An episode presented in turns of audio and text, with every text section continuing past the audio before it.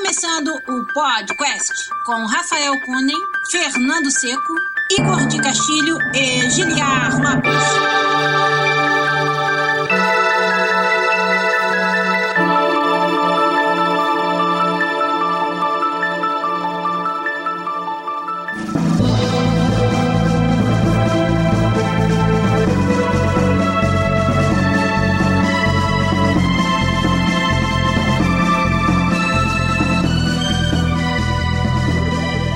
Podcast na área, galera! Estamos de volta mais uma vez. Esse que é o único podcast onde você conversa em português com profissionais da indústria de games internacional. Eu sou Giliar Lopes, produtor de games da série FIFA aqui na Electronic Arts em Vancouver, no Canadá. E junto comigo aqui, ele que é o dono do stream, hoje, meu amigo MVP programador da EA Vancouver, Fernando Seco. E aí, Fernando? E aí, bom dia a todos. Dia bonito pra caralho em Vancouver, a gente aqui fazendo podcast. A gente ama muito nos nossos ouvintes mesmo, hein?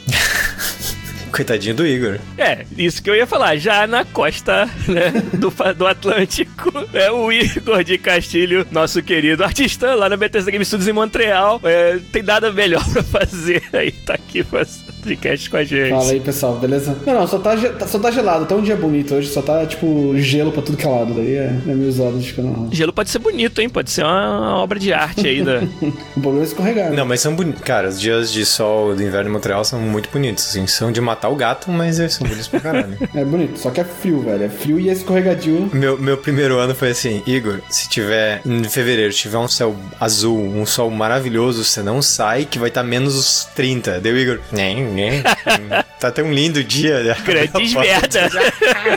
Não, é um, cara, um soco na cara, assim, de frio. E é o dia maravilhoso. Você acha que, tipo, dentro de casa tá 60 graus, assim. Lá fora você, ah, sair de cueca vai estar tá da boa, assim, sabe? Você morre. A gente falando de tudo isso, e esse fim de semana tá rolando a festa pagã mor lá no Brasil, né, cara? Tá rolando carnaval. Ah, festa que tudo pode, né? Só não pode o quê? Não pode, pode tudo. É engraçado que era, tipo, uma coisa que é tão forte pra gente lá, e aqui dá pra esquecer, assim, sabe? Tipo, Passa desapercebido, meu irmão. Se você não, é. não olhar sites brasileiros, não seguir pessoas do Brasil no, nas redes sociais, você ignora completamente. É impressionante. Quando eu morava lá, eu ignorava também, então. É, é mas você ignorava, mas, tipo, tapado, né? Porque, tipo, na tua cara tá sendo um carnaval o tempo inteiro. Ah, sim. Não, você tem que se isolar, né? Tipo, olha, Fernando, uma bunda! Olha pra isso!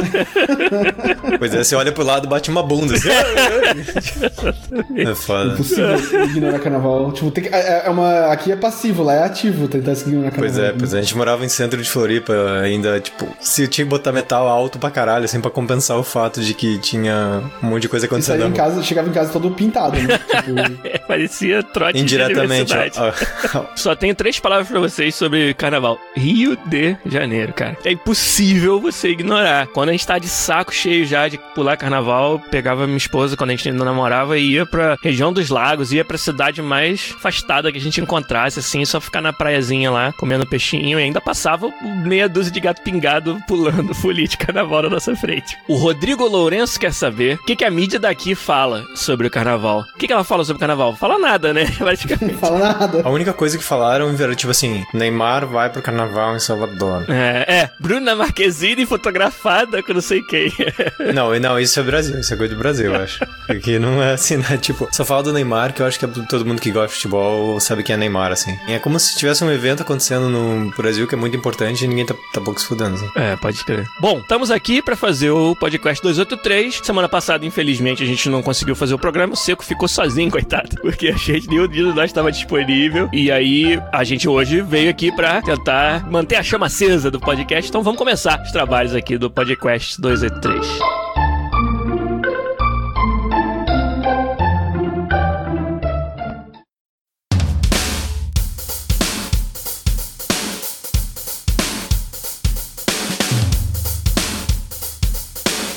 Olha lá, o Lourenço falou. Achou que não ia ter podcast hoje. Achou errado, otário. Mas semana passada você achou certo, otário. Mas...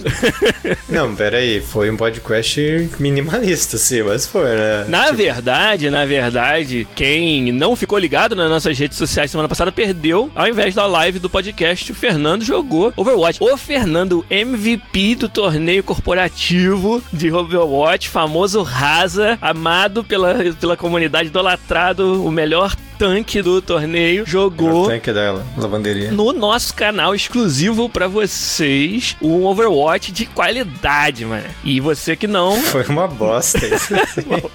mas tudo bem. Pelo menos você tava conversando com os nossos ouvintes lá, respondendo várias perguntas maneiras. E aí quem perdeu isso, cara, é lá no youtube.com/barra podcastbr que você encontra é onde nós estamos fazendo o stream dessa live agora, onde você pode vir aqui fazer perguntas pra gente, comentar o assunto do programa de hoje ao vivo. E quem quer ajudar a gente a continuar fazendo mais e melhor disso aí, pode nos apoiar lá no patreon.com/barra podcast. A gente tem uma campanha lá onde você pode contribuir com qualquer valor aí a partir de um dólar. E, inclusive, a gente tinha uma comunidade de patronos no Google Plus e com o fim do Google Plus a gente está trazendo essa comunidade e abrindo para todos os ouvintes via Discord, que até é a plataforma onde a gente está fazendo esse, essa call aqui agora. Então, Fernando, Igor, vocês estão mais envolvidos no setup do nosso Discord. Querem comentar com a galera como é que tá esse setup e o que, que eles encontram lá no nosso servidor? Acho que a ideia da gente é que para começar a trazer mais gente para a comunidade Isso. e manter um diferencial para os patronos. Então, a gente vai abrir o o Discord, uma parte do Discord pro pessoal. Na verdade, a gente vai tentar abrir o máximo que a gente puder de acesso ao Discord para as pessoas, para qualquer um que queira participar, ir lá e conversar e só passar um tempo por lá. Mantendo alguns canais que a gente acha que são de interesse do pessoal do patronos, pros patronos, né? Então, na verdade, é um, é um negócio que todo mundo vai sair ganhando no final, assim. Sim. Tipo, é, a ideia é fazer, dar um up mesmo, assim, fazer todo mundo participar mais e tal, e ter um canal pra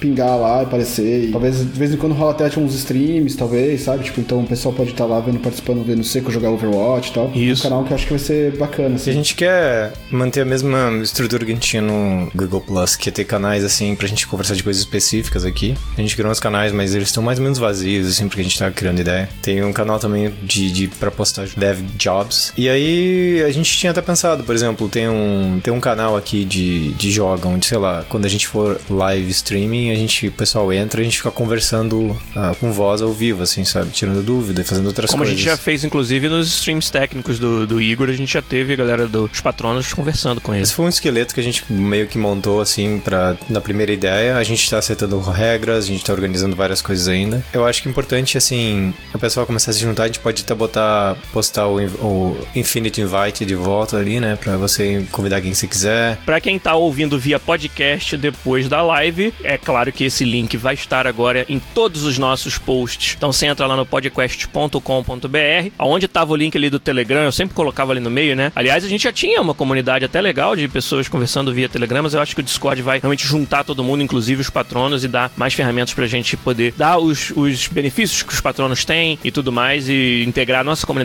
numa ferramenta só. Eu vou continuar participando do Telegram, mas eu acho que o Discord vai passar a ser a rede principal de interação aqui com o pessoal do podcast, então. Bem, vale lembrar também que pra, pra quem tá ouvindo, é só ir no Discord e procurar por podcast. Isso, boa. Uma coisa assim que a gente tá não conseguiu chegar a um consenso ainda, mas a gente tá com várias coisas na- engatilhadas é o que, que a gente quer trazer pro canal assim, que a gente possa contribuir, sabe? E o que, que a gente possa trazer pra comunidade. Então a gente tá com algumas ideias, a gente já iterou nelas umas duas ou três vezes, ainda não tão redondas. A gente também precisa do Rafa pra ter aval. A hora que a gente conseguir chegar numa conclusão do que a gente quer, a gente provavelmente vai fazer um meio episódio podcast explicando o que, que a gente quer fazer, como é que vai funcionar Isso aí. e coisas assim. Pra quem não sabe, RAFK está AFK, tá de férias. Tem o quê? Três semanas aí. Então é isso, gente, ó. Patreon, Discord são as formas de você entrar em contato com a gente, apoiar a gente. E, claro, nosso canal do YouTube, youtube.com.br pra acompanhar as lives e todos os, os eventos que a gente faz por aqui.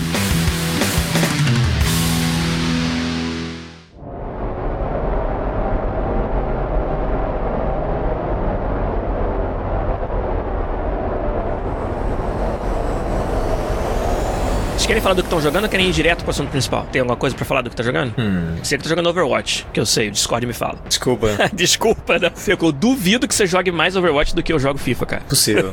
Eu passo provavelmente mais tempo fazendo pão do que jogando Overwatch, ultimamente. Então, aconteceu de meu celular ter morrido, ter como trocar de celular. Sério? Pois é, velho. É uma merda. Peraí, é, estamos falando de iPhone ou de Android? Um iPhone. E como é que foi? Como é que é a experiência de comprar um novo iPhone? É do tipo, eu quero aquele ali e agora estou triste que estou mais pobre. Essa é a minha experiência. Mas então, é só porque no Natal de provavelmente um dois anos atrás, na casa do Igor a gente jogou PSVR e eu fiquei muito impressionado com um jogo chamado Thumper, que é um jogo onde você tem uma barata num trilho de trem, um jogo musical. E aí, quando eu comprei o celular, tava fazendo browsing por AR apps, né? Eu queria ver jogos AR. E aí, por alguma razão, ele falou assim: Ah, talvez você goste desse jogo e tal, Thumper. Daí eu comprei pro celular e é foda. É quase tão bom quanto jogar no PSVR, porque a trilha sonora do jogo é genial, o ritmo do jogo é genial. E ter o, o, o celular na mão, tipo, os aptics que ele dá quando você faz as coisas corretas, assim, sabe? Que é aptics é quando você usa os rumble e treme, Sim. esse tipo de coisa. O feedback é muito bom. Cara, ele é muito addictive, assim, sabe? E é bem bonito. Obviamente não é a mesma experiência no PSVR com qualidade, mas digo assim, eu acho que é uma equivalência bem boa. Principalmente que eu acho que o grande highlight do jogo para mim é a pista com o ritmo, sabe? E quando você tá focado no, no, na tela o tempo todo, assim, sabe? Isso transcende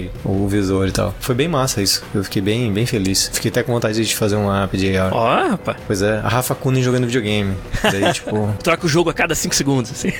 pois é, pois é. Termina um, começa outro, termina um, começa. É, é uma app de um cara sentado na frente do videogame. Aí eu tava falando antes no começo do podcast que eu tô vendo um, um anime que me surpreendeu muito chamado Rise of the Shield Hero. O legal desse negócio é que ele. O primeiro episódio tem. É, são dois episódios não só, são 45 minutos. Ele leva essa coisa de fantasia de herói a um extremo, assim, do tipo, por alguma razão, eles usam-se um dos heróis como um bode expiatório. Que cada tem um cara da lança, da espada e do arco e tem do escudo. Então são os heróis legendários. Tem uns plot twist em cima do que acontece com esse herói do escudo, que é tipo, no começo é bem pesado, assim, sabe? Você fica bem apavorado, tipo, porra, isso num anime medieval. E aí tem um twist bem interessante que acontece, que é todos os heróis vão pra esse mundo, eles fazem as coisas deles, sei lá, eles matam os monstros, eles fazem um monte de coisa. E o fato de, tipo, eles matam o monstro o monstro fica morto ali, sabe? E tem consequências pro environment, assim, sabe? Talvez venha, tragam outros monstros pra comer os carcaça e tal. E ninguém, e ninguém se preocupa com isso. E eventualmente muitas dessas coisas começam a afetar o mundo, assim, e começa a afetar o Shield Hero, Sim. sabe?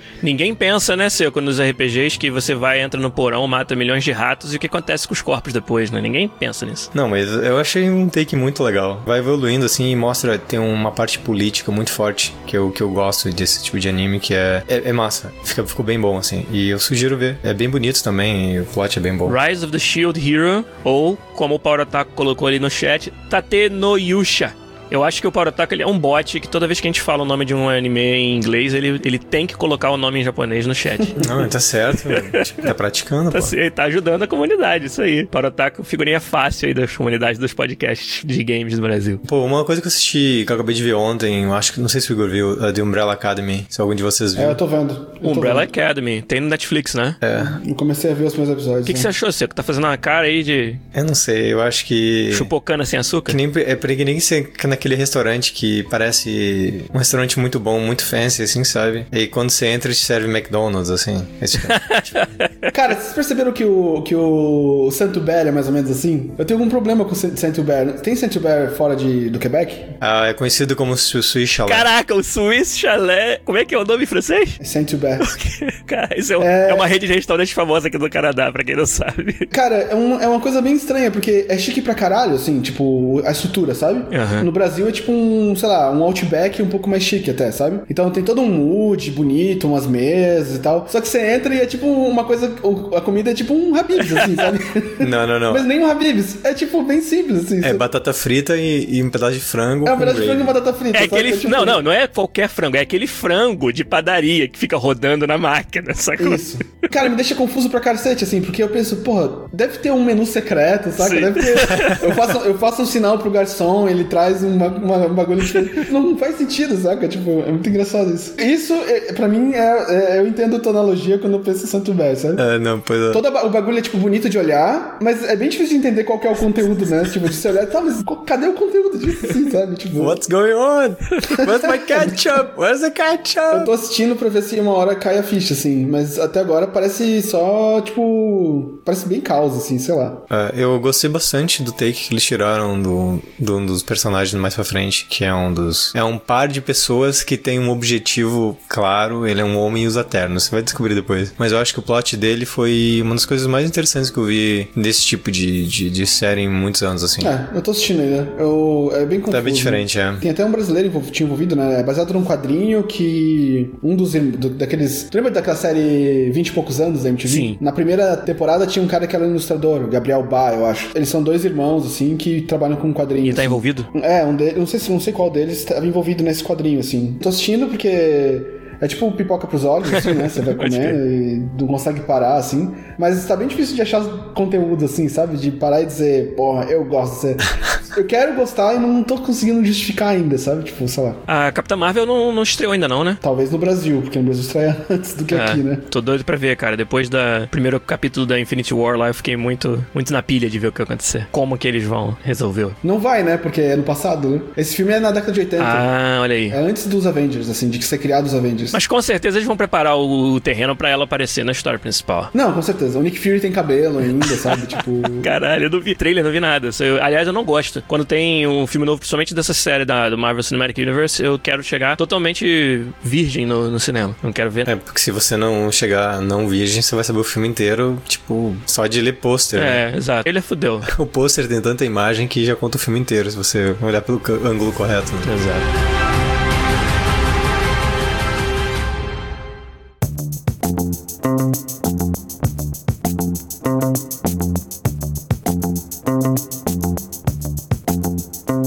Beleza. Essa semana aqui no Podcast 283, um assunto que a gente quer falar, um assunto que eu acho que é bem importante. E eu fiz uma pequena participação no podcast do meu amigo Márcio Barrios, o Márcio Bronco Show. Vai ficar o link dele aí também pra vocês no, no post, no nosso site, pra quem ouve a versão podcast. E nessa participação foi duas semanas atrás. O assunto que eles estavam discutindo era aquela notícia das demissões na Activision. E, na verdade, o assunto mais geral era essa situação de estabilidade do emprego na indústria de games. E aí a dinâmica do empregador e do empregado na indústria de games. Então eu queria falar sobre essa dinâmica aqui, saber da nossa experiência tendo trabalhado em empresas de diferentes tamanhos, né? E hoje estando em, em empresas consideradas grandes, que fazem projetos, né, de tamanho bem grande. O que, que a gente acha? O que que, quais são, né, os anseios? Tipo, o, o Igor perde a noite de sono pensando que amanhã ele pode não ter o emprego dele, né? O Seco tá preocupado, tem outras oportunidades já alinhavadas caso dê alguma merda? Ou a gente não precisa pensar nisso, né? Queria, acho que esse é um negócio legal pra gente compartilhar com o pessoal. Então, eu posso começar dizendo que um dos problemas que eu acho que é crônico da indústria de jogos é o que a gente chama de sazonalidade. Principalmente nas empresas maiores, projetos levam muito tempo pra ficarem prontos. Eles estão em produção durante muito tempo. Vamos dizer aí que são 18 meses, 24 meses de produção de um jogo. E durante aquele tempo você tem uma quantidade muito grande de conteúdo, de lógica pra desenvolver e que precisa de um time grande. Então, tipicamente,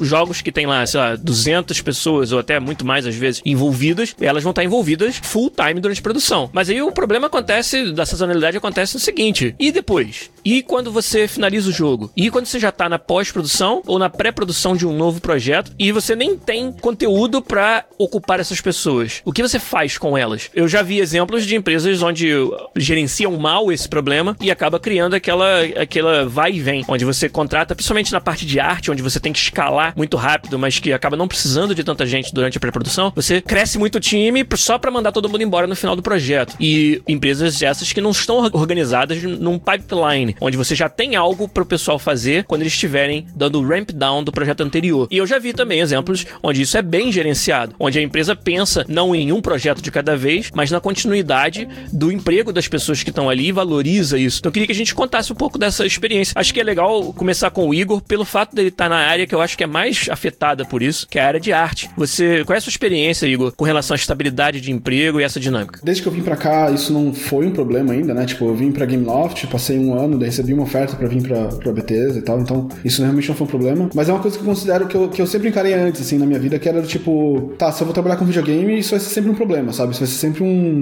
uma coisa que vai estar no canto da cabeça pensando, tipo, tá, isso. E um dia, se eu ficar emprego, sem emprego, sabe? Tipo, quão rápido eu consigo reconseguir um emprego, que tipo de segurança eu tenho que construir pra poder me recuperar de uma oportunidade de ficar sem tempo. Eu vou ter que ficar me movendo pelo mundo, assim, atrás de emprego, sabe? Tipo, então, isso tudo pesou na decisão de vir pra Montreal, assim, sabe? Do tipo, uma das das principais coisas que eu gosto, e eu poderia dizer, tipo, tá no, no, provavelmente na top 3, assim, das coisas que eu mais gosto de Montreal é oferta de emprego, assim, sabe? Tipo, uma das coisas que eu queria para vir para cá é para construir família e não ter que, que me preocupar do tipo, tá, beleza, agora eu tô sem emprego, o que, que eu vou fazer, sabe? Porque claramente eu não vou conseguir emprego de novo nessa cidade, sabe? Tipo, porque esse estúdio X não existe mais, sabe? Então, Montreal pesou bastante, exatamente por isso estar aqui e uma das coisas que eu mais gosto daqui. Então, por isso que eu tô tentando criar raiz aqui nessa cidade, porque acho que eu tava comentando até com um colega, assim, tipo, existem cerca de 80 estúdios de videogame em Montreal, sabe? Tá entre uma das maiores cidades do mundo, assim, para isso, sabe? Tipo, acho que perde só pra São Francisco e para Los Angeles, Provável, se não me engano, sabe? Uhum. Então, isso é bem importante para mim, assim, sabe? Do tipo, ter isso já é o suficiente para me garantir que, sabe, se, tipo, o mercado reabsorve bastante, assim, sabe? Então, se acontece algo assim aqui, e às vezes acontece com outros com estúdios, a cidade consegue ter um poder de, de absorção bem grande para isso, assim, sabe? Então, então, quer dizer, é algo tão presente, tão real, que foi um dos motivos para você escolher para onde você ia mudar. Eu acho que tem duas coisas bem importantes para videogame, que é se você quer trabalhar só com videogame, né? Eu digo isso porque eu tenho colegas que saíram de videogame, foram trabalhar com cinema e animação e são bem sucedidos hoje, sabe? Então, tipo, eu acho que se você quer trabalhar exclusivamente com videogame, tem dois mindsets, sabe? Um é eu vou para uma cidade que tem o máximo de ofertas possíveis, ou eu tô disposto a me realocar quando precisar, sabe? E tem vantagens e desvantagens nas duas coisas, assim, do tipo, se você é uma pessoa que gosta de se expor a novas culturas e tá constantemente aprendendo e conhecendo novos lugares, cara, ótimo, sabe? Se você tem uma carreira construída em videogame, emprego tecnicamente não vai faltar. Talvez vai precisar se realocar com, com frequências, assim, sabe? Agora, se você, quando você quer se mudar pra uma cidade que tenha muitas ofertas, ótimo, sabe? Tipo, nessa cidade provavelmente você vai ter que escolher algumas delas, não são muitas, assim, sabe? E você, Fernando? É algo que tira o seu sono, por exemplo? É, ou tirou antes, quando você tava talvez em, em, em empresas onde a estabilidade não era tão grande quanto na EA? Como é que é? Engraçado, quando eu me mudei pro Canadá, eu trabalhava na Laroche, era uma empresa pequena. Eu acho que sobre estabilidade eu tinha,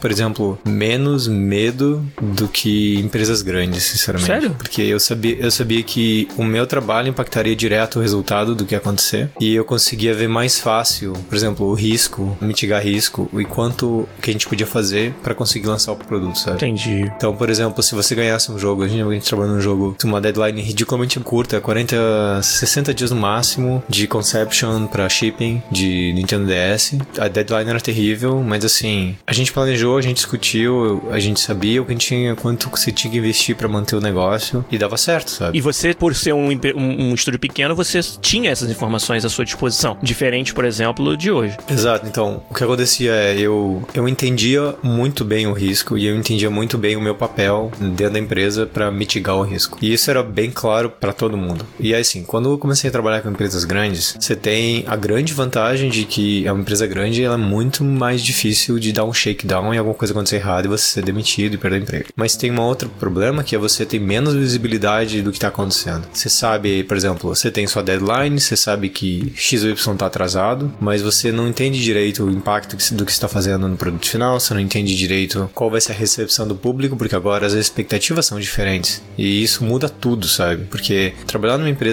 bem pequena, onde a expectativa do produto que lance lá é um 7 Metacritic, se acontecer isso, você já tá, vai vender muito e vai pagar o negócio. Se você é um AAA e você lança um 7 Metacritic, é difícil e pode acontecer de ter, eles chamam severage, né? Que são alguns layoffs por causa do a expectativa do produto era foi muito abaixo do, do que deveria ter sido. Eu aprendi com o tempo essa grande diferença, assim, sabe? Enquanto você tem uma empresa que te dá estabilidade pra caramba por trás, que te dá bastante confiança, você tem bastante dinheiro, mas ao mesmo tempo você tem menos visibilidade e você tem mais expectativa, sabe? E essa parte eu acho que é mais difícil, porque, por exemplo, não importa o quão duro você trabalhe no jogo, não importa o quão o time esteja confiante no produto, se acontecer qualquer variável que esteja fora do controle tanto da empresa quanto do time e afetar o, a recepção do, do jogo, isso pode ter consequências sérias, assim, sabe? E tá fora da, do controle de todo mundo. A gente viu de vários produtos, inclusive, até esqueci o nome do jogo, mas quando ele saiu, era um jogo da, da 2K, era um shooter, um hero shooter, que saiu um pouco depois do Overwatch. Oh, o Battleborn, não? Isso, isso. A life dele foi um mês de um jogo que estava sendo feito há uns 4, 5 anos. E teve a falta de sorte de sair no mesmo tempo do Overwatch, que é algo que não estava sob controle de ninguém. Imagina lá, um, um programador que deu o couro dele para fazer o melhor jogo possível que ele podia fazer, tá super orgulhoso de ter feito um trabalho super bom, né? E decisões que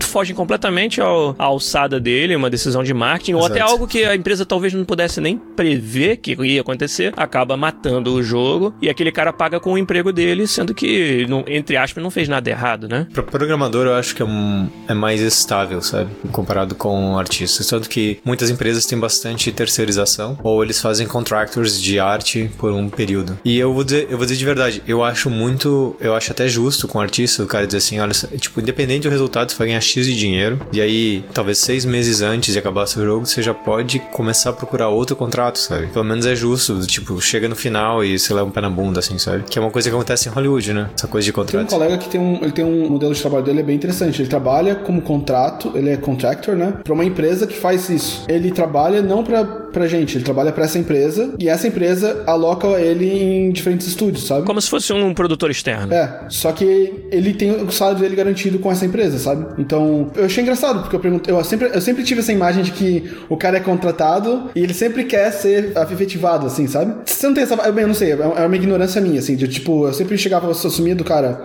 ah, cara, não se preocupa, uma hora eles vão te, te, te, te, te efetivar, assim, sabe? Inconscientemente era essa a impressão que eu tinha, assim. E aí, conversando com esse cara, eu percebi que ele é, ele é bem feliz desse jeito, assim, sabe? Sendo contractor. Então o trabalho dele é, tem, um, tem um dia para começar e um dia para acabar. E quando acaba, a empresa já coloca ele no próximo estúdio, sabe? Então ele tá sempre ping, passando por todos os estúdios, assim, sabe? Tipo, e para ele é bem legal isso, assim, sabe? Ele não tem todos os benefícios como ser sendo funcionário da Bethesda, mas também não é o que importa para ele, sabe? Ele tem a segurança de trabalho, porque ele trabalha para essa empresa que vai estar tá sempre conseguindo empregos para ele. Ele vai estar tá sempre trocando de estúdios, conhecendo um monte de gente. A experiência deve ser incrível, porque ele adquire. É, então é bacana, assim, sabe? Então existe, sabendo que existe essa coisa de, essa, né, como você falou, essa flutuação de necessidade, assim, tipo, existem empregos pensando já nesse mercado, assim, sabe? Nessa flutuação, assim, sabe? Existem pessoas que trabalham em cima dessa flutuação, assim, sabe? Do tipo, sabem que hoje essa empresa precisa de mais gente, mas amanhã é outra. Então eu já trabalho com uma estrutura que, que favorece isso, assim, sabe? Em Montreal tem umas empresas de QA gigantescas que fazem isso. Então, por exemplo, no desenvolvimento Mass Effect teve, do Dragon Age teve, sei lá, uma equipe talvez de 20 ou 30 pessoas dessa empresa trabalhando dentro da, dentro da Bioware. E na metade do Mass Effect, um dos caras que trabalhava com a gente, ele era bem bom, assim. E até ofereceram que tem umas coisas de contrato e tal. Ele, ele aplicou pra uma vaga, porque você não pode tentar roubar, né?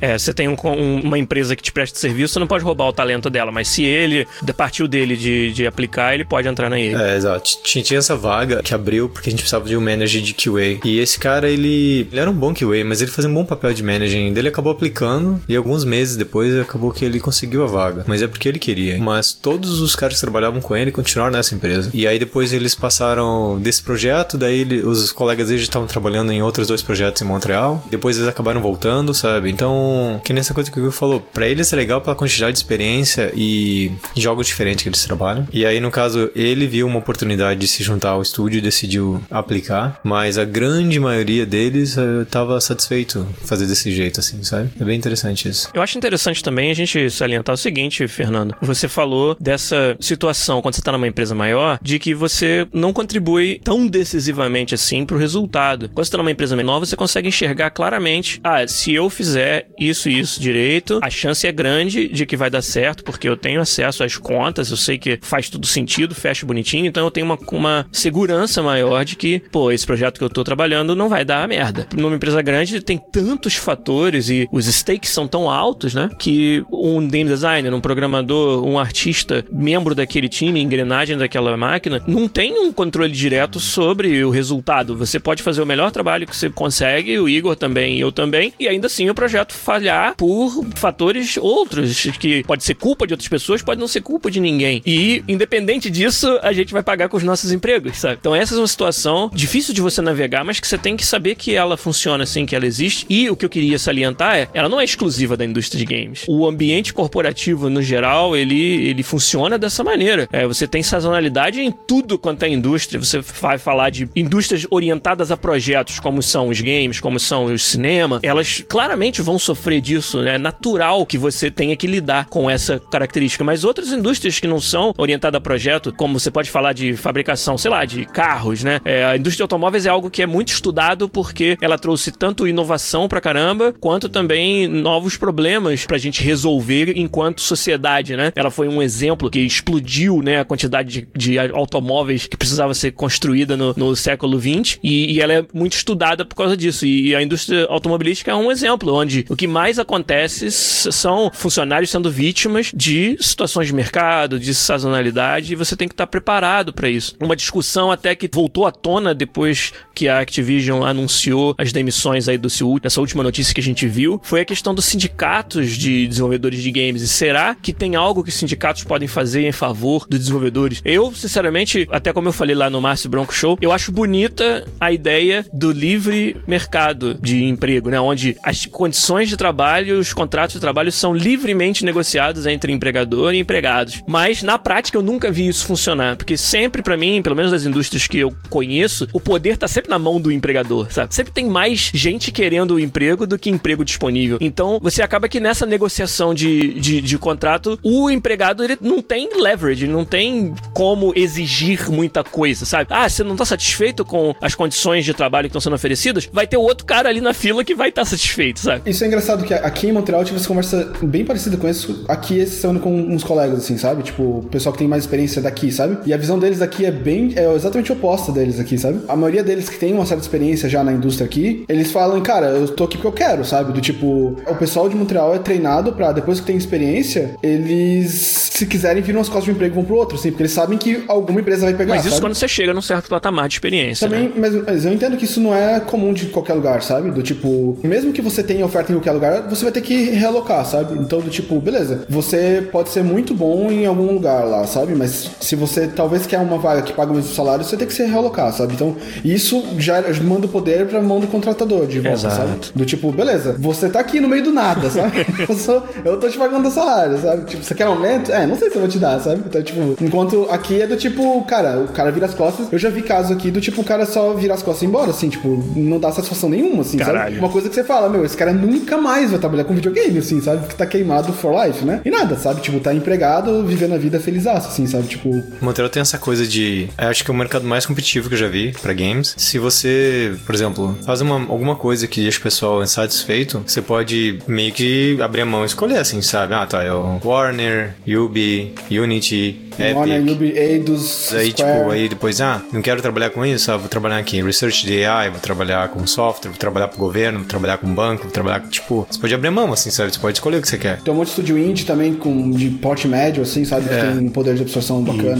Aqui em Vancouver isso é muito comum. Aqui em Vancouver a EA meio que a EA e a Microsoft são as grandes, realmente grandes, mas tem muitos estúdios médio porte indies. Né? Você tem a Relic, Clay. Aí Eu tenho amigos brasileiros, inclusive, que trabalham na Clay, é a Kabam. Você tem vários estúdios assim aqui em Vancouver que são opções interessantes também. É, e aí em Montreal, eu lembro exatamente as conversas de Sindicalização. Isso, essa palavra. Aí que o pessoal, na verdade, não gostava porque, assim, eles têm muita flexibilidade de fazer o que eles quiserem, assim, sabe? E a empresa tem que dar um step up e oferecer coisas melhores. E a empresa que mais tem coisa melhor pra dar é o que eles vão pegar, sabe? Tanto que tem empresas que dão café da manhã, um não sei o que, tem comida o dia inteiro, tem, tem um milhão de coisas. Eu Eles- conheço uma que dá campo de futebol pra você jogar bola. É, e aí o pessoal fala que se você tiver outros, tiver, por exemplo, um sindicato por trás, que já vai criar umas regras de coisas, as empresas já não precisam, não tem mais porquê dar perks, assim, sabe? Ninguém sabe o que aconteceria com o mercado se acontecesse isso, mas... E nem eu tô falando que tinha que ter, só tô falando que essa discussão voltou à tona. Não, não, eu sei, eu sei. Eu tô dizendo que lá tem uma força muito forte contra isso, porque eles acham que a partir do momento que existe todo esse negócio formal, as empresas não vão mais ter que step up pra oferecer, pra trazer você, sabe? Entendi. Tipo uma que eu conheço que dá presentinho pro artista técnico toda semana. É foda, cara. Ele só fica lá postando no WhatsApp pra fazer a gente passar vontade.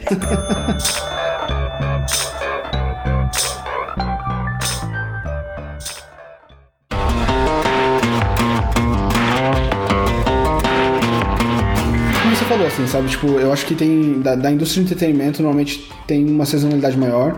Porque os projetos são. Os ciclos de projetos são menores comparados com automóvel ou outra coisa assim, sabe? Mas acontece com todas as indústrias. Então, por exemplo, tipo, acho que é Detroit, né? Que teve todo o boom auto, auto, automobilístico lá, a cidade era gigantesca, totalmente cheia de opções e acho que chegou a ser a cidade mais rica do, do mundo, sabe? Durante um período. E agora é uma cidade fantasma, quase. É uma cidade fantasma, assim, sabe? Tipo, passou, aconteceu uma série de problemas e em uma década a cidade ficou vazia, assim, ficou abandonada, assim. Tem hortas urbanas, assim, sabe? Tipo, algumas casas foram ocupadas para fazer o que tava vazia e foram demolidas para fazer hortas urbanas, assim, para poder, tipo, mansões, assim, sabe? No meio do lugar que foram usados pra isso. Então, acontece, assim, sabe? Acontece com. Acho que com, é mais crítico com nossa, na, na, nossa área por causa que nós, porque nossos produtos têm ciclos menores, assim, sabe? A gente fala de 5, 6 anos, mas em automóvel isso acontece em, em décadas, assim, sabe? Tipo, eu então... acho que talvez o grande problema, bom, que eu vejo com isso aqui, a gente vê games como, bom, você, você ganha um emprego, você vai trabalhar para alguém, mas talvez o problema seja que as regras do jogo não são claras, assim, sabe? Você não entende, negócio tá falando de visibilidade, você não entende quais são as regras do jogo, sabe? Você não entende, se você tem um full-time contract, você tá,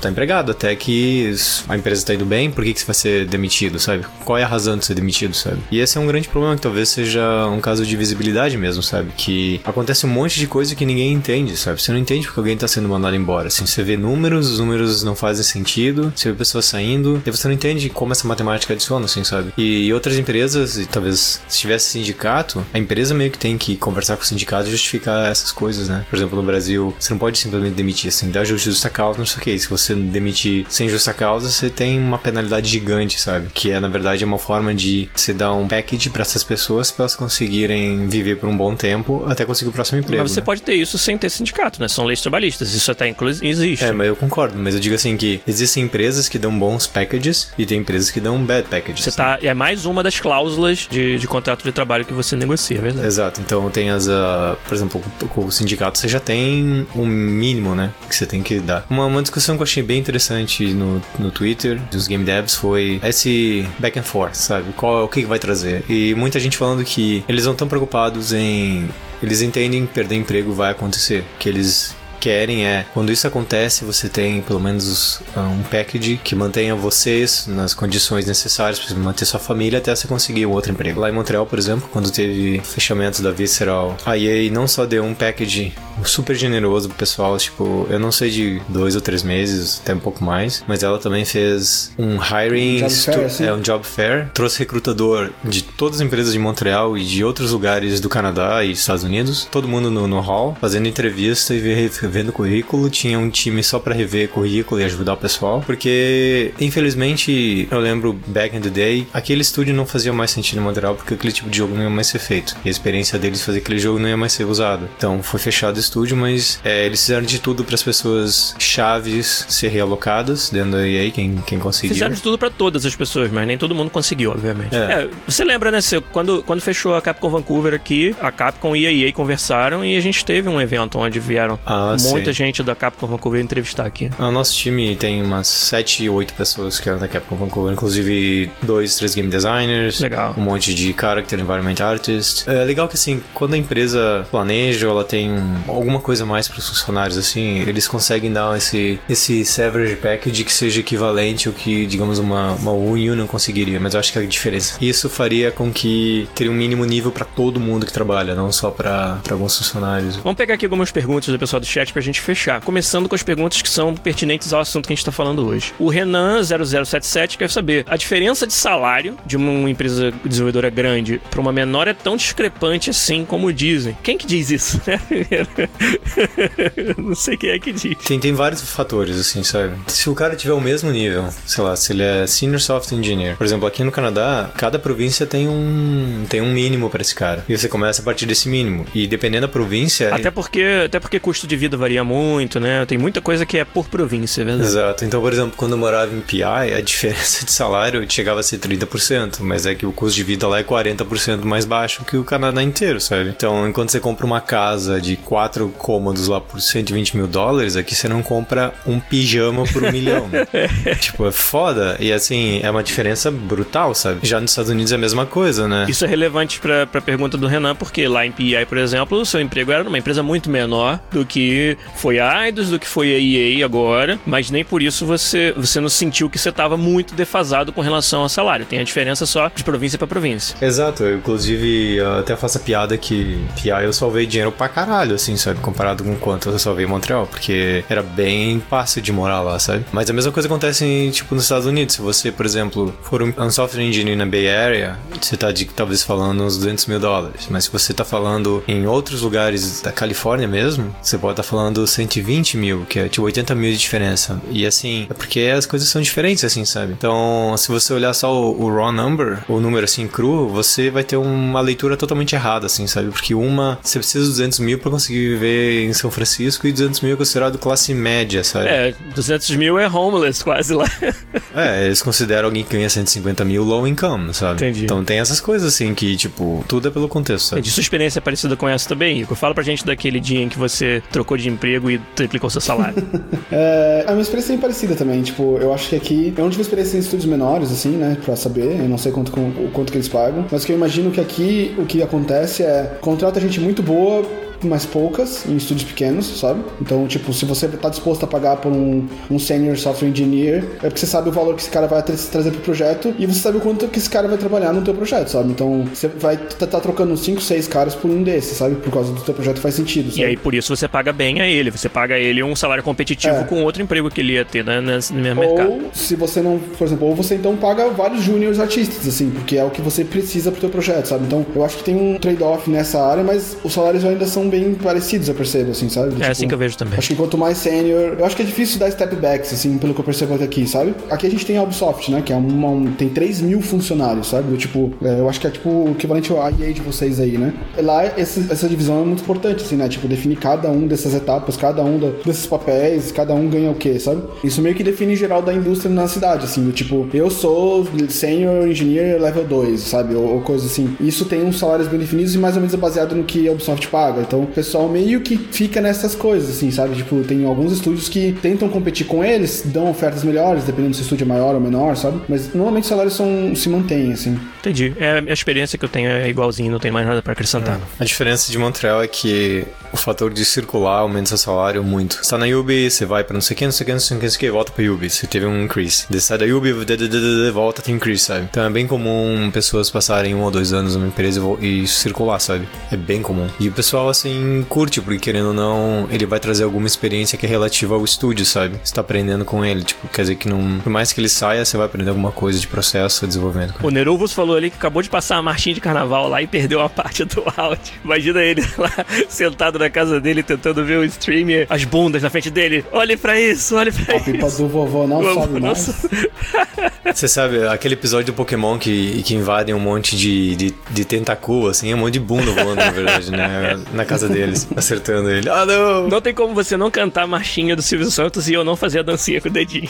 É, eu prometi responder duas aqui. Uma vai direto para Fernando Seco. O Sérgio Correia pergunta: ele é fanático por desenvolvimento de jogos e de software em geral. Tava na dúvida do que fazer e está cursando engenharia de software. É um bom começo? Com certeza. Só que tem que também focar na parte de computer science da software engineer, não só em software engineer. Que engenharia de software é fundamental para entender como são os building blocks, mas você precisa de computer science para entender o que são os building blocks que precisa. E, e, se quiser trabalhar com games, vai ter que aprender por fora também, correr atrás fora da faculdade. Faculdade nenhuma vai te ensinar tudo que você precisa saber. É interessante que games, na verdade, é um, é um melange à trois, tipo, é uma mistura de tudo, assim, sabe? Você precisa de engenharia de software, você precisa de computer science, e você tem que entender também do próprio estado da arte de games, as próprias técnicas de games que foram inventadas para resolver problemas de games. Streetwise. É mais ou menos isso, velho. Tipo, querendo ou não que uma indústria que tem, sei lá, 30, 40 anos, assim, tem um vocabulário, tem umas coisas que as pessoas fazem, técnicas que as pessoas usam, né? Então, se você quiser fazer alguma coisa,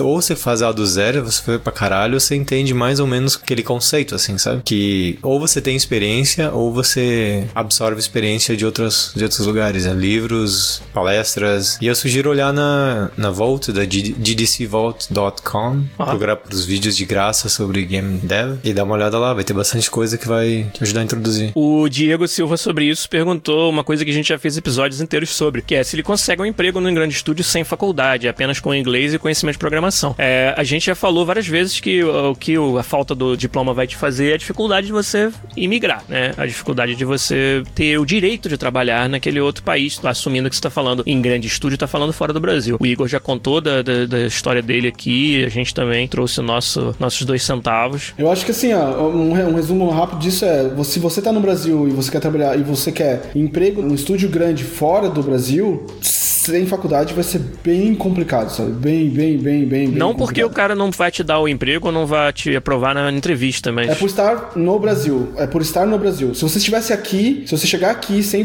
tiver, você mora aqui, você tem um visto, você tá aqui, as chances aumentam bastante, sabe? Mesmo sem, sem o diploma. Não é a mesma coisa por, por você estar tá no Brasil, sabe? Por estar tá no Brasil, o diploma vai fazer uma diferença miserável. E de novo, não é porque você tá mais qualificado ou menos qualificado, é porque esse processo se torna bem mais. É bem mais difícil você pegar o spotlight, né? Você pegar. tá no foco de uma empresa dessas que vai ter ofertas de outras pessoas para trazer, trazer você que não tem diploma, sabe? Tipo, pra eles vai ficar tipo. Vai ser um desincentivo, né? Eu só queria dizer que, do jeito que eu falei, eu queria ser bem real, assim, sobre o problema, claro, sabe? Sim. Tem a maneira de você dizer assim, não, acredita que você consegue, sabe?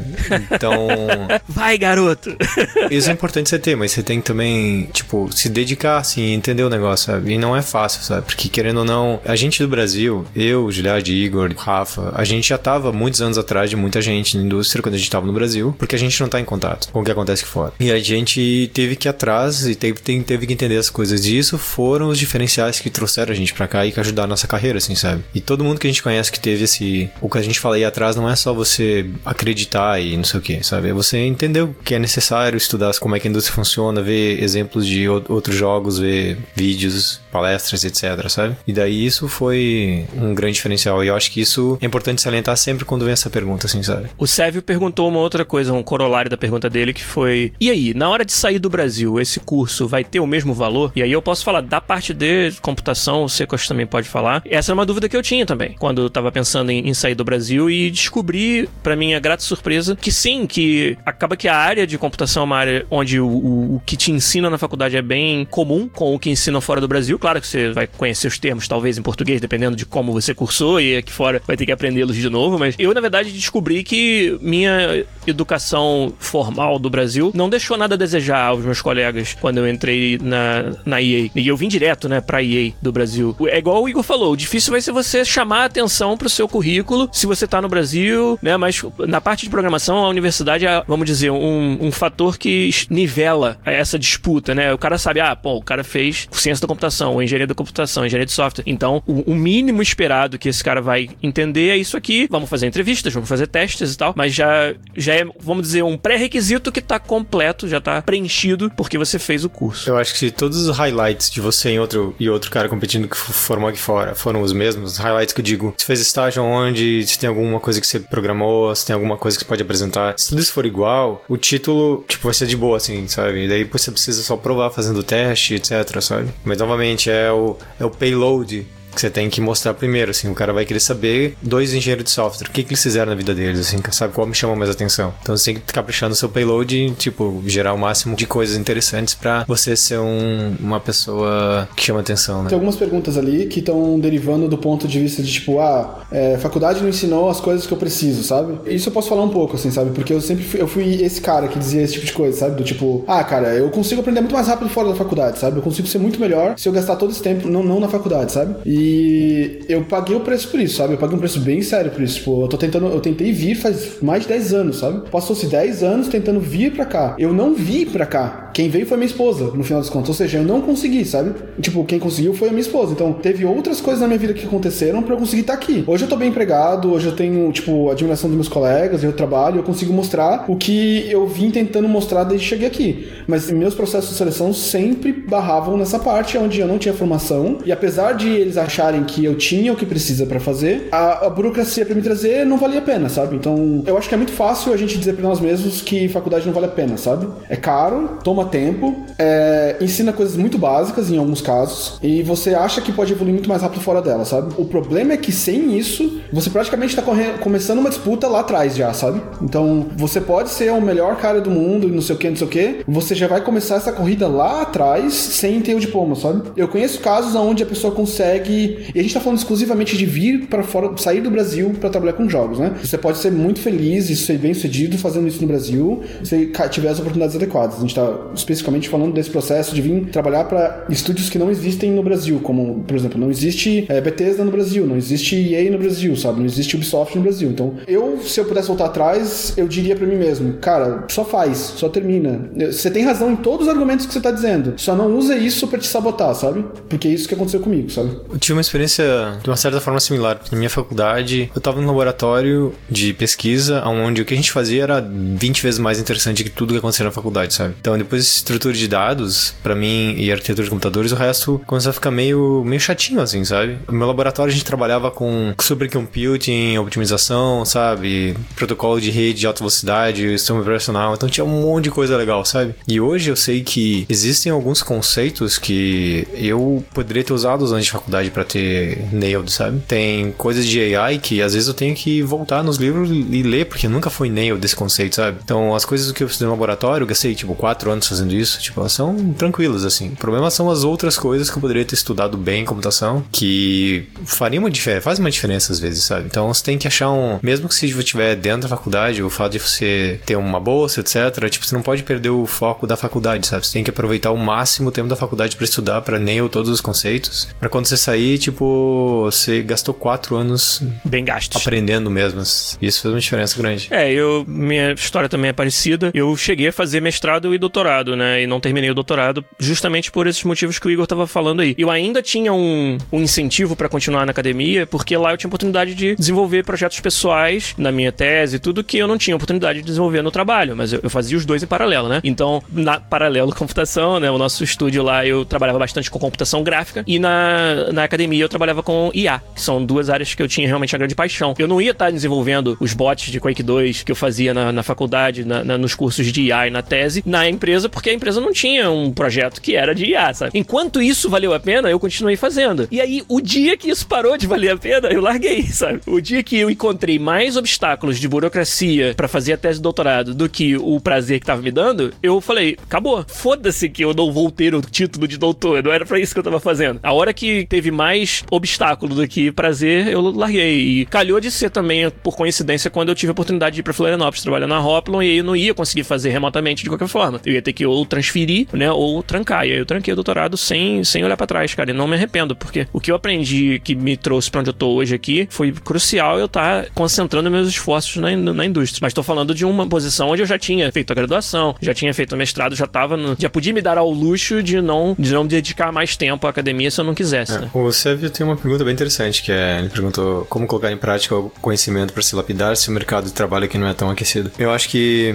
você tem que fazer o que todo mundo faz, inclusive fora do Brasil, que é você tem que sentar a bunda e fazer você mesmo, assim, sabe? Esse problema se aplica aqui fora, cara. Não é como se você fosse desenvolver suas habilidades só por default, porque você tem um emprego. Muitas vezes no seu emprego você nem desenvolve habilidades, sabe? Você tá mais repetindo o processo. Então, essa parada de fazer em paralelo à faculdade ou paralelo até ao emprego, você tá estudando em casa, você tá construindo portfólio, participar de game jams, a gente sempre fala isso. Desenvolver mods, a gente, dois episódios atrás, com o Preto Murar aqui, a gente falou a importância que é e a oportunidade que é você poder fazer mods de games. Isso tudo são projetos, são hobbies que você vai ter por fora, como você que estava dizendo aí que eu rudemente interrompi, é, que, que vão te dar esse, esse tal conhecimento, esse tal se lapidar no mercado, não é não, Fernando? É, e assim, você tem que ter o olho do tigre quando você tem, sei lá, depois você acabou a faculdade mais cedo, depois que você começa a ter família, se mover e não sei o que, diminuir o tempo, você começa a ficar sem paciência para essas coisas, é mais difícil. Eu lembro exatamente, meu primeiro emprego na Hoplon, a gente ainda tinha tempo e energia para ficar dormindo pouco e fazer o que a gente quisesse de projeto pessoal. Indo lá no sábado e no domingo para fazer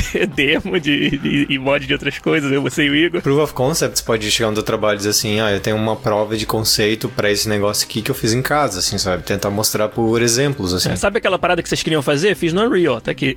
é, você tem que... Não é fácil, tipo, não é fácil para ninguém, assim, sabe? E, tipo, não foi fácil pro Girard, não foi fácil pro Igor, não foi fácil para mim, não foi fácil pro Rafa. É bem difícil para todo mundo, sabe? Mas você tem que ter o commit limite, assim. E daí, se você pensa assim, cara, vou dedicar meu, meu um ano fazer meu projeto pessoal, para não só eu entender e colocar tudo isso em prática, mas para eu criar um portfólio para mim, sabe? E você dá, você dá esse tempo. Você precisa, todo mundo precisa desse tempo para organizar suas ideias e até descobrir o que quer fazer. E uma vez que tu tem isso, sabe, você vai ver que vai fazer uma grande diferença. O problema é a inércia de começar, porque é foda, não, não é. É um, é um tempo sério que você tem que fazer commit. E você precisa. Tô pensando aqui, você tem que, tipo, você não pode, você não pode esperar alguém querer te pagar para fazer isso, saca? Tipo, acho que esse é o ponto, assim, sabe? Você nunca vai conseguir se você estiver esperando alguém pagar você para poder fazer isso, sabe? Você vai ter que fazer o serviço e caminhar o caminho das pedras, sabe? Você vai ter que esperar. Investir. Você vai ter que, basicamente, isso. É um investimento pessoal. É, na verdade, se isso é o que você quer fazer, não vai ser tão difícil, sabe? Porque a vantagem de você fazer isso desse jeito é que você é seu próprio chefe, sabe? Você quer fazer um MMO de dinossauros, vá lá e faz, cara. Tipo, não sei, não quer dizer que você vai conseguir entregar isso no final, mas você é seu chefe, sabe? Você se define. Se isso num dia, num, dia vai virar um side-scroller de, de puzzle, porque é isso que você conseguiu fazer, de novo, é você, é você seu chefe, sabe? Então, se se você tem o tempo de você fazer isso quando você é mais novo, se você tem a disponibilidade, você não tem filhos, você não tem dois empregos, sabe? Você tá com a faca no pescoço, ou se ainda, até antes disso, se você tá ainda vivendo com seus pais e você ainda tem a possibilidade de ter esse apoio, sabe? Você precisa começar, você vai ver que é é a parte, é a parte que você vai sentir falta quando você ficar, quando você tiver lá seu trabalho, tiver tua família, você vai perceber que, pô, era massa quando eu era mais novo, eu podia fazer essas coisas, sabe? Eu não tenho mais saco de projeto pessoal, mas isso eu tento achar algum problema interessante pra resolver de vez em quando, uma vez por semana. Eu não participo de Game Jam porque eu, tenho, porque eu também não tenho Como, paciência. como otimizar o processo de fazer o pão baguete em casa. Esse é o projeto pessoal do seu. Cara, projetos pessoais pra mim, assim, ó, quando eu era mais novo, era fazer um MMO sozinho, Caralho. sabe? Hoje é modelar uma espada, sabe? então, eu, eu tenho a impressão que é mais ou menos assim, sabe? Você começa fazendo, tipo, o máximo que você consegue, porque você tem muita ambição e pouca experiência, e com uma vez que você tem bastante exper- experiência, você tem pouca ambição, sabe? Você tem a ambição do tamanho certo.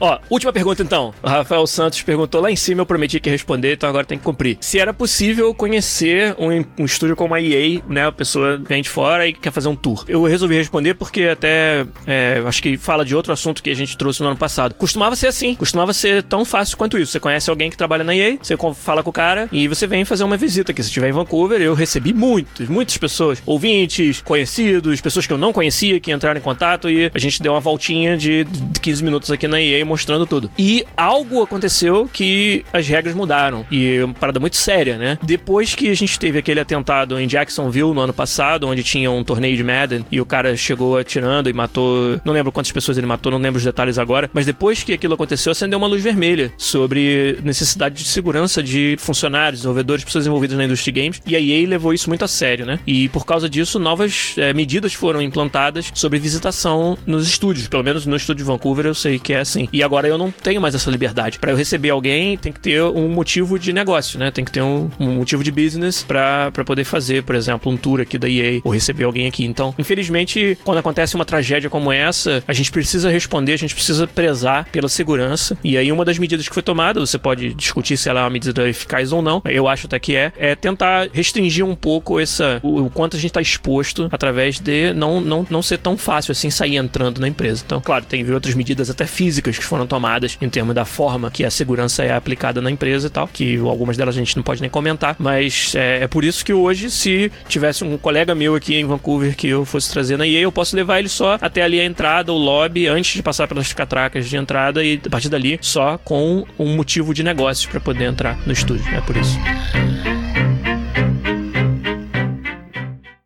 Pod Quiz.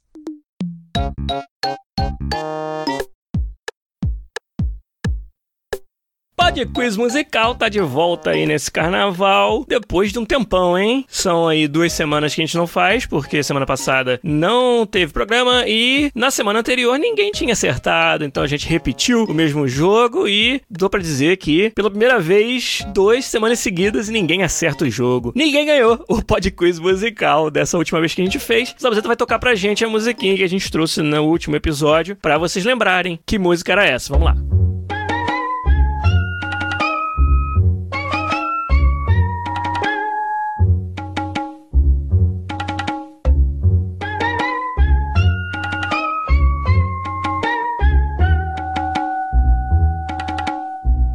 Isso aí ninguém acertou, mas é Animal Crossing, rapaz. Rapaz! Como é que pode vocês não saberem que essa musiquinha é do Animal Crossing? Nem as figurinhas fáceis que sempre acertam o pod quiz musical conseguiram acertar esse daí. Então, já que ninguém acertou durante duas semanas e mais uma de hiato, Papai Giliar vai fazer o quê? Dar uma, um mole para vocês nesse carnaval aí, trazer uma musiquinha talvez mais fácil que já teve do pod quiz musical. Vamos ver quem consegue acertar essa aí essa semana, hein? Toca aí, Zabuzeta.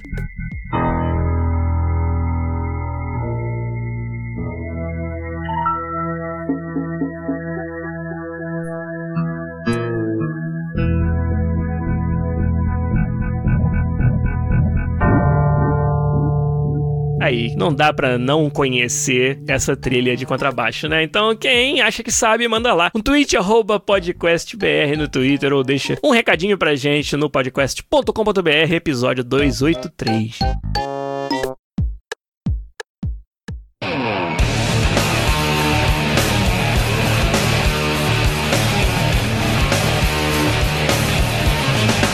É isso, gente. A gente chega ao final do podcast 283. Achou que não ia ter podcast, achou errado, otário. Então, estivemos aqui durante essa uma hora aí. Quanto tempo tem? Quase uma hora, né? Que a gente vem falando no meio do carnaval. Sei que tá fazendo sinal com os dedinhos ali, mas a gente ignorou, né? As bundas passando aqui na nossa, na nossa janela e no Canadá e vi... Ah, hã? hã? Ué? Ué? Você que tá falando isso porque ele não ignorou as bundas, ele estava assistindo as bundas o tempo todo.